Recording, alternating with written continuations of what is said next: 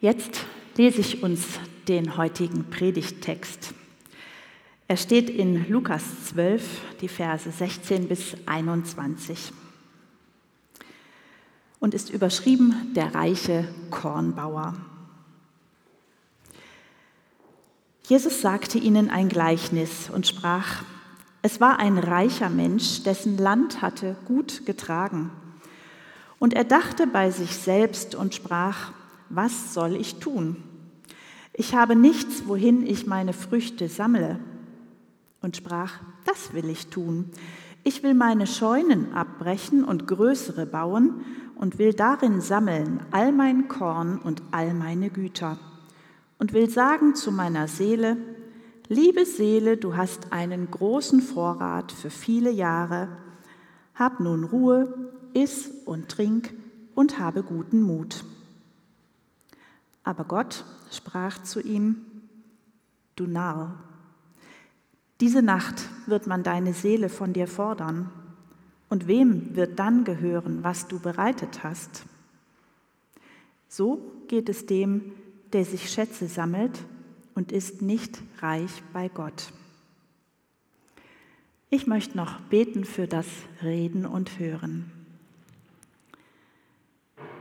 Jesus, dein Wort ist Leben für mich und für uns. Und ich bitte dich, dass du jetzt redest durch die Worte von Herrn Kaufmann zu uns. Und ich bitte dich für uns um offene Ohren und offene Herzen, dass wir das hören, was du uns heute sagen willst. Danke, dass dein Wort lebendig ist. Amen.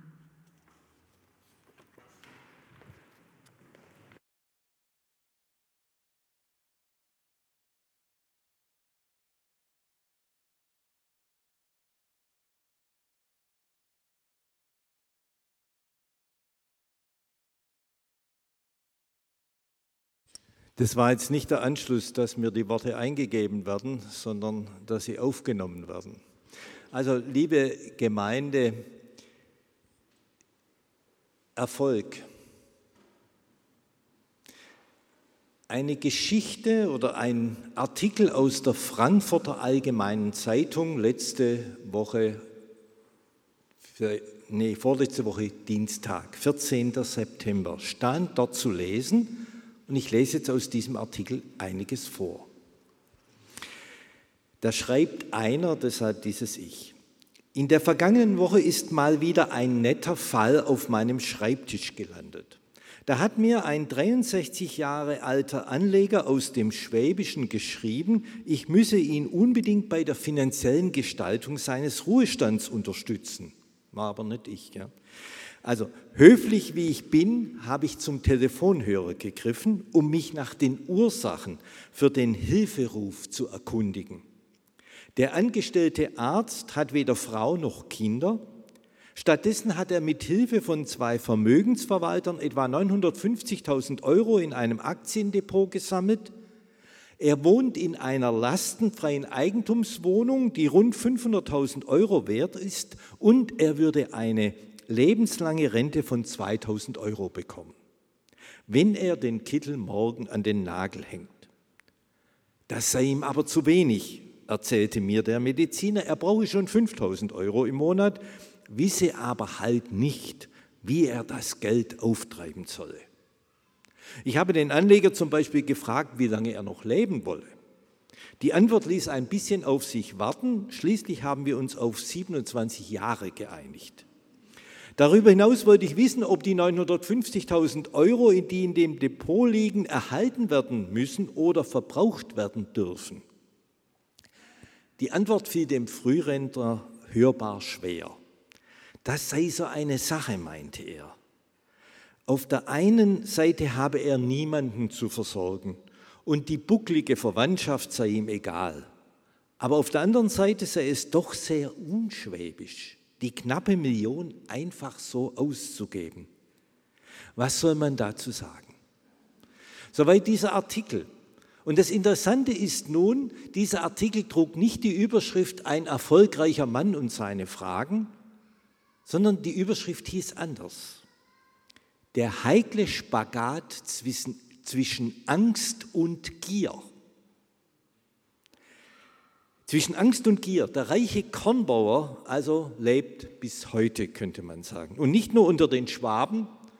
Den Artikel hat ein Berliner geschrieben und dass der dann einen Schwaben als Beispiel nimmt, ist fast verständlich. Das Depot des reichen Kornbauern waren nicht Aktien, sondern Kornscheuern. Aber vermutlich hätte er auch im Laufe der Zeit seine Rendite und seinen Verbrauch berechnet, eben zwischen Angst und Gier. Jetzt schauen wir, was bei erfolgreichen Menschen auch Angst ist, genauer an. Es ist die Angst, trotz Erfolg, trotz viel, es reicht nicht. Und nur wenn ich viel habe, mehr habe, dann geht es mir gut. Habe nun Ruhe, meine Seele, weil du so viel hast. Das ist seine Beruhigungspille gegen die Angst. Es ist dieses Selbstgespräch des reichen Kornbauern. Über seine gefüllten Scheunen spricht er mit sich. Er feiert, man könnte sagen, sein Erntedankfest mit sich selber. Und in diesem Selbstgespräch ist er sich selbst am nächsten. Und den Nächsten blendet er vollkommen aus. Kommt ja gar nicht vor in der Geschichte. Irgendwas außen drum herum. Den fernen Nächsten gibt es erst recht nicht. Auch wenn wir nicht, bin mir nicht sicher, aber ich gehe mal davon aus, und zumindest trifft es für mich zu, nicht solche Depots haben wie dieses Beispiel des Arztes oder solche entsprechend wie der reiche Kornbauer. Diese Geschichte hält uns ein Stück weit auch einen Spiegel vor. Da ist zunächst, was uns umtreibt, erfüllt, das kommt zur Sprache. Was nach außen dringt, was wir nach außen sagen, ist ja nur ein kleiner Teil von dem, was uns wirklich umtreibt. Aber in diesem inneren Gespräch, da setze ich mich mit dem auseinander, was mich am tiefsten, im tiefsten bewegt, im Grunde meiner Seele bewegt. Auch eben genau mit meinen Abgründen, Ängsten, Unsicherheiten, in allem, wo es gut geht, erfolgreich ich bin. Und die Bibel, die kennt diesen inneren Dialog. Es ist nämlich genau der Ort des Glaubens in mir. Also zum Beispiel Psalm, lobe den Herrn meine Seele und vergiss nicht, was er dir Gutes getan hat, ist ja auch so ein Selbstgespräch. Oder der verlorene Sohn, da heißt es, da ging er in sich und sprach, ich will mich aufmachen und zu meinem Vater gehen. Um dieser inneren Auseinandersetzung willen erzählt Jesus diese Geschichte. Denn in der Angst, in dem, wo Angst mich umtreibt, wo ich mich auch im Innern mit dem auseinandersetze, in allem Erfolg, in allem, wo es gut geht, in allem, wenn das kommt, was in meinem Inneren mich umtreibt, da soll seine Stimme laut werden. Eben genau das, was er dem reichen Kornbauern eigentlich nicht beibringen will und sagt, deine innere Stimme muss auch was anderes hören, als dass du dir sagst, meine Scheuern sind voll. Diese andere Ausrichtung, ja zu mir selbst, aber ebenso zum Nächsten und erst recht Ja zu Gott, der orientiert in seinen Geboten. Eben nicht wie in dem Artikel, die bucklige Verwandtschaft ist mir egal. Damit sagt er ja eigentlich, alle anderen außer mir, ob hier oder weltweit, sind mir egal, sondern in Gottes Schöpfung mit allen anderen verbunden. Und jetzt gehen wir zu dem anderen in dieser Überschrift, Gier. Gier macht Menschen unberechenbar, uns übrigens alle auch. Schamlos werden Grenzen überschritten. Also man kann ja diskutieren, ob man 5000 Euro Rente braucht im Monat. Ja, lässt sich sicher gut davon leben. Das kann man mal dahingestellt lassen. Aber was dahinter steht, ist ja auch ein nicht genug bekommen, niemand zu versorgen, keine Verantwortung, keinen irgendwie soziale Zwecke, wo er sagt, für das bräuchte ich das Geld. Nein, 5000 Rente. Also Grenzen werden in der Gier überschritten. Und nicht nur die Zocker der Investmentbanken tun es. Es läuft auch im kleinen Rahmen ab. Wie oft, vermutlich kennen alle irgendein Beispiel aus Verwandtschaft oder Freunden, wie oft zerstreiten sich Familien, wenn es ums Erbeverteilen geht. Und wo man dann denkt, eigentlich, oh, ich will noch mehr. Jeder giert nach mehr. Und es ist ein Wunder, wenn es danach wieder einen Weg gibt, dass man sich versteht. Obwohl man eigentlich weiß, in der Familie, man gehört ja zusammen, braucht sich auch. Die Gier, die führt in unserer Gesellschaft dazu, dass an manchen Stellen ja die Armen, die Bedürftigen, ich habe vorher von dem Langzeitarbeitslosen erzählt, dass die irgendwie fast ausgeblendet werden. Da sagt man, die Renditen sinken in Unternehmen, wenn der Mindestlohn auf 12,50 Euro erhöht wird. Und wenn Sie mal ausrechnen, zurzeit ist er bei 9,50 Euro. Wenn ich 40 Stunden in der Woche angestrengt arbeite, und das sind harte Jobs, die mit Mindestlohn bezahlt werden, 40 Stunden in der Woche, 22 Tage im Monat, komme ich auf 1670 Euro brutto. Das sind netto vielleicht um die 1200. Und dafür arbeite ich hart einen ganzen Monat, jede Woche, jeden Tag. Und dann rechnen Sie die Mieten aus in Esslingen und alles drum und dran. Das heißt, wer da sagt, das ist zu viel oder genug oder das brauchen wir gar nicht, das reicht noch weniger Lohn, das geht nicht. Und übrigens genau das, und dafür ja, stehen wir als Diakonie in unserer Kirche und ja auch in unserem Land. Da haben wir immer darauf aufmerksam gemacht, dass dieser Mindestlohn etwas ist, was Menschen einfach brauchen, um existieren zu können. Und das Interessante ist, also wie gesagt, ich habe hohe Wertschätzung für Verantwortliche in der Wirtschaft, aber die Arbeitgeberverbände, die haben Stimmung gemacht damals, als es um den Mindestlohn ging, haben gesagt, da gibt es Insolvenzen, Firmen gehen pleite. Und was war der Effekt? Genau das Gegenteil. Die Menschen, die mehr bekommen haben, die haben keine Möglichkeit, ein Aktiendepot damit zu füllen, sondern die müssen es ausgeben, weil sie es brauchen.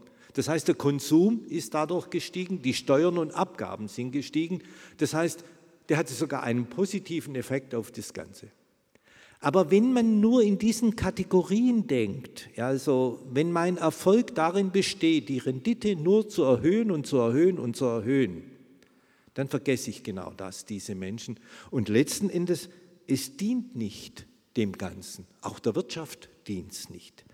Die Gier vergisst nämlich diesen Zusammenhang. Und der Lukas wird ja auch Evangelist der Armen genannt. Also reicher Mann, armer Lazarus kommt bei ihm vor oder selig preist er die Armen. Und es ist die einzige Stelle im Neuen Testament, wo vorkommt, wehe euch, ihr Reichen, auch beim Lukas. Der Lukas, da kommen diese Erzählungen besonders vor, wo Jesus für die armen Menschen eintritt. Und der reiche Kornbau ist ja sowas wie auch ein bisschen eine Übertreibung, alles riesige Scheunen und alles voll. Aber wir werden auf diesen inneren Konflikt gestoßen, der in unserer Gesellschaft existiert. Dass die Gier ausblendet manche und manche rauskippen. Übrigens, Gier hat viele Felder, wo sie tätig sein kann. Gier nach Besitz, nach Geld, nach Besitz, nach Lust, vielleicht auch Gier nach geistlichen Großerfahrungen, wie auch immer. Diese Gier hat viele Gesichter. Und in den Sprüchen 21 heißt es, den ganzen Tag begehrt die Gier. Und wir meinen, wie der reiche Kornbauer manchmal, das würde dann die Seele erfüllen, wenn ich mich daran erinnere, was ich habe, was immer mehr wird, was ich an größeren Scheuern, äh, Scheunen bauen kann. Liebe Seele, nun hast du Ruhe. Stimmt eben nicht, weil die Gier keine Ruhe gibt. Und die Gier, die täuscht uns. Da greift nämlich der Mensch über sich hinaus. Und nicht umsonst steht am Anfang der Bibel genau eine solche Geschichte, nämlich Adam und Eva sind gierig, greifen nach dem Baum der Erkenntnis, wollen sein wie Gott. Und aus der Gier heraus nach Anerkennung erschlägt der Kain den Abel. Und aus der Gier nach Größe wird der Turmbau zu Babel gebaut. Das sind Urgeschichten der Menschheit. Warum stehen die in der Bibel? Weil deutlich werden soll, das sind Urbilder, die wir in uns haben, die zu unserer Gesellschaft gehören und die zeigen wollen, achtet darauf, dass euch das nicht passiert. Weil der Mensch, der dann in der Gier sich zum eigenen Gott macht, der Mensch, der zerstört, diese Haltung, die Gier nach Leben, die man meint, diese Sehnsucht zu erfüllen zu können nach Leben, die frisst den Menschen auf. Sie zerstört Beziehungen, Beziehungsfähigkeit Gott und Mensch gegenüber. Also was braucht der Mensch? Erfolg? Ja, tut jedem gut, wenn wir was gut hinkriegen, wenn wir erfolgreich sind. Und das ist nichts Schlechtes, nichts Böses. Und der reiche Kornbauer, der hat ja auch richtig gearbeitet. Der hat gearbeitet, geerntet, gute Ernten bekommen. In unserer Wirtschaft wird gut gearbeitet. Wirtschaftswachstum ermöglicht Wohlstand. Wirtschaftswachstum schafft Vollbeschäftigung. Und eine soziale Marktwirtschaft, die auf einer guten Wirtschaft basiert, wie bei uns, die kann ein gutes Sozialsystem dann sich leisten. Der reiche Kornbauer tut eigentlich, was wir alle tun, wovon wir alle ein Stück weit leben. Wir als Kirche auch, auch der EAG, auch die Gemeinde hier. Ja, so ist es. Aber es gibt etwas, was dann noch dazu kommt. Und da glaube ich, ist das ganz gut, ja, der Spagat zwischen Angst und Gier, wo man dann auch, ja, auseinandergerissen wird beinahe. Und genau das wird in dieser Geschichte gesagt. Du Narr, du Narr, so widerspricht Gott. Und Gott will ja immer wieder uns letzten Endes, also hier ist ja so, er fällt dem Selbstgespräch des reichen Kornbauern ins Wort. Also wo der mit sich redet, sagt er ja, nein, du Narr, so geht es nicht. Es geht um die Seele. Es geht um den Menschen. Das, es geht um den Gott, der ihn mit Leib und Seele geschaffen hat, den Menschen.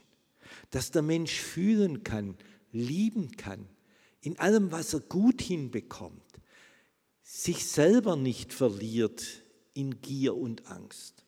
Dass der Mensch sich und den anderen sieht, leben kann, dass andere auch leben können. Ich habe neulich eine für mich äh, also fast schockierende Karikatur gesehen. Da stand ein Mann ganz gut gekleidet da und so Sprechblase war, sieben von uns gehören so viel wie 40 Millionen von euch. Das ist die Verteilung des Besitzes in unserem Land. Weltweit sieht es noch schlechter aus. Jesus wirbt in dieser Geschichte vom reichen Kornbauer. Auch im Erfolg anders zu sehen. Er wirbt um uns letzten Endes, dass wir Acht haben auf das, was uns mit Ruhe und Geborgenheit erfüllt. Was in allem, was uns umtreibt, was wir wollen, was wir schaffen, was wir machen, was wir leisten, was in unserem Land, unserer Gesellschaft, unserer Wirtschaft möglich ist, Gemeinschaft nicht vergessen, mit Gott und dem Menschen nicht vergessen, dass es auch anderen gut geht. Das soll unsere Seele füllen, dieses innere Gespräch in uns tragen, dass ich da das höre, immer wieder. Ja, lobe den Herrn meine Seele und vergiss nicht, was er dir Gutes getan hat. Und dann denke an dein Mitgeschöpf, den Nächsten, und Glaube ist doch genau das, dass wir in unserem Reden und Denken, in unserem inneren Reden und Denken uns immer wieder unterbrechen lassen von dieser Stimme, die anderes in uns legen will. Eben nicht dreh dich um dich, um deine Sorgen, sondern denk immer über dich hinaus, weil du in dir nicht allein bist, sondern immer gehalten bist. Und das hieße dann doch, in allem Erfolg sich als Gehaltene verstehen. Darum geht es. Das hat Bestand, auch am Ende.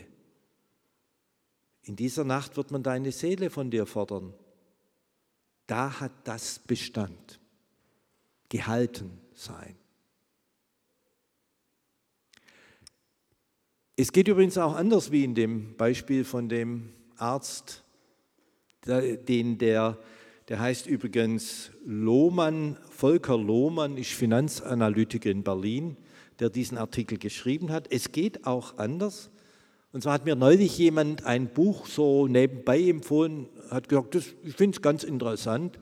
Das Buch hat den Titel Der Amerika-Flüsterer. Und zwar vom, mein Weg vom deutschen Religionslehrer zum US-Topmanager.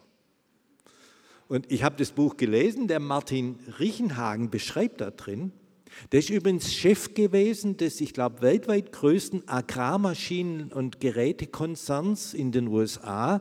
Denen gehört auch John Deere, Aulendorf, Lanz, die alle und viele Firmen hier. Und der beschreibt das anders darin.